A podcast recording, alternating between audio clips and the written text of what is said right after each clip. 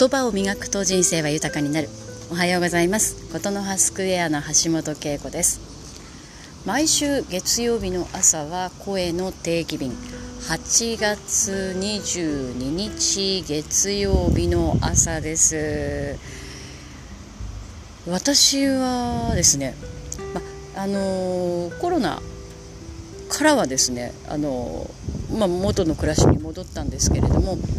まだちょっとですね、うん、体調万全ではないなという、まあ、本当本当にちょっとなんですけどねというような自覚があって、えー、今日は走らず運動公園をゆっくりゆっくり歩きました。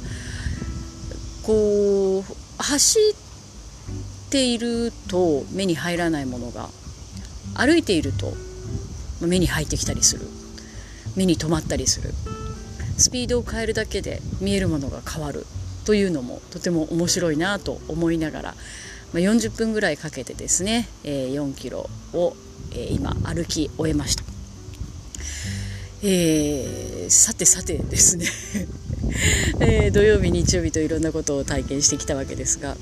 土曜日ですね、えー、私は、え普段は勉強する側で参加している勉強会のですね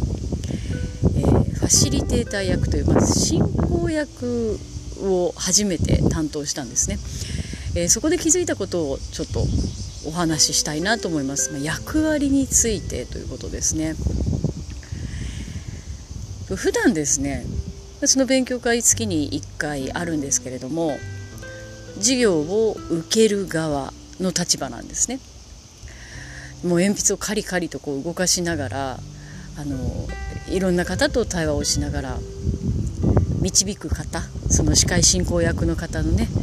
えー、お話に従ってですねこう1時間半を過ごすんですけれども土曜日は初めてその進行する側に回ったんですね。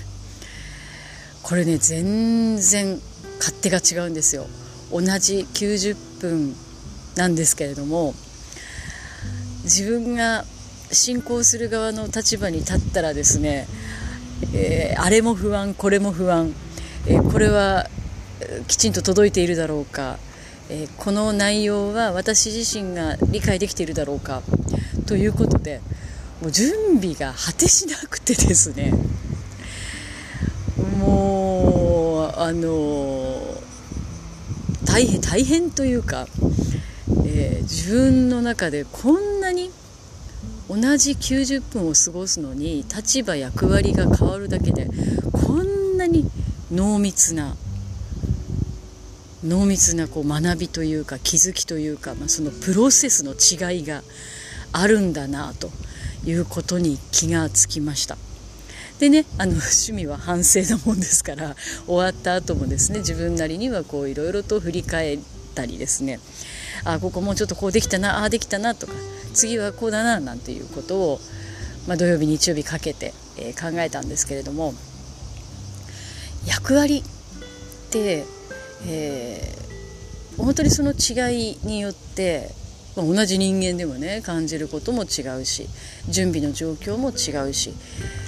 気づきもねあの違うし面白いなっていうこともまた感じました。であのふまあ、普段こう生活していてそういう役割を意識することって皆さんどのくらいありますかね？でのビジネスの世界ではその多様性を生かしましょうっていうねダイバーシティという言葉があってですね私も企業研修ではそういうダイバーシティというようなあのに関する研修もあのやっていきたいなというふうに思ってるんですけれどもそれぞれの人が個性を発揮しましょう違いを認め合いましょうっていうことはもちろん大事なんですけれども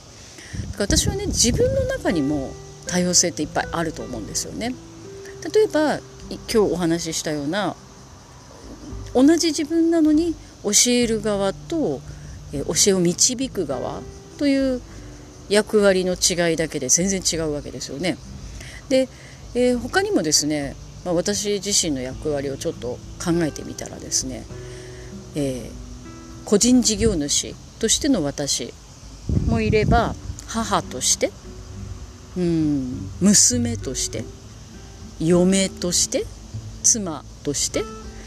えー、あるいは、まあ、昨日姉が遊びに来たりしたんで妹として弟もいるので姉として ね、なんかいろんな役割ってありますよね。今私挙げただけでも9つあったんですけどもまだまだあるんですよね。で自分がどの役割を今こなしているかあの担当しているかっていうことをちょっと意識するだけで気づきって増えていくんじゃないかなと思うんです。それぞれの役割を、ま演じているというか果たしているのは私自身で変わりはないんですけれどもそこを意識するだけで自分ができることが増えたり気づくことが増えたりということがあるなあということで今週は皆さん今自分が果たしている役割？なんだろう？例えば会社にお勤めの方だったら部長とか課長とかなんかそういう役割もあるかもしれないですよね。部下とかね。マネージャーとかね。なんかそんなことをちょっと考えながらこの1週間は過ごしてみてはいかがでしょうか、えー、風はだいぶこう涼しくなってきましたね。まだまだ太陽がねじりじりと照りつけてますけれども、えー、季節がどんどん秋に向かっていく過ごしやすくなっていくことを信じて今週も元気にいってらっしゃい。